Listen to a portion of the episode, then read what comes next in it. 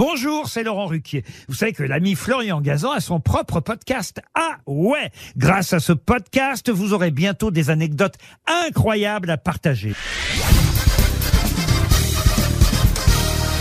Salut, c'est Florian Gazan. Dans une minute, vous saurez pourquoi, à l'origine, la pizza n'était pas à la tomate. Ah ouais? Ouais, c'est vrai, quand on pense pizza, on pense automatiquement sauce tomate. Et pourtant, à sa création, à Naples, au XVIe siècle, elle était blanche, comme on appelle de nos jours, celle avec une base, par exemple, de crème fraîche.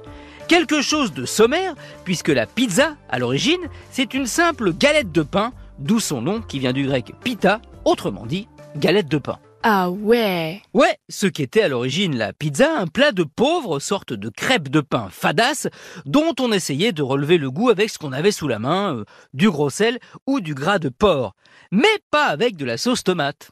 Pourquoi?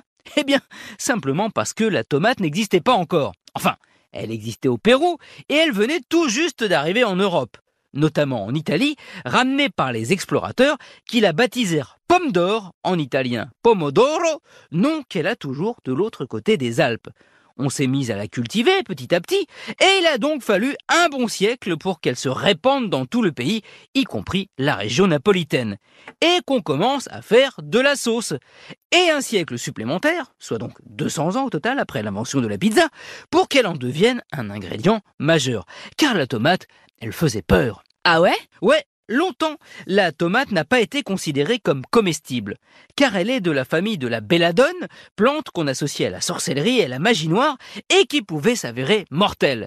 Cet a priori a fini par disparaître, et la sauce tomate est devenue la garniture reine, reine comme Marguerite, pour qui en juin 1889, on a créé la pizza Margarita aux couleurs de l'Italie, du basilic pour le vert, de la mozzarella pour le blanc et de la tomate pour le rouge. À partir de là, la sauce tomate est devenue la base incontournable de la majorité des 30 milliards de pizzas fabriquées chaque année, ce qui en fait le plat le plus consommé au monde.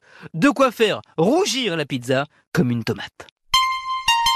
Merci d'avoir écouté cet épisode de Ah ouais, que je vous ai livré en moins de 30 minutes. Retrouvez tous les épisodes sur l'application RTL et sur toutes les plateformes partenaires. N'hésitez pas à nous mettre plein d'étoiles et à vous abonner. À très vite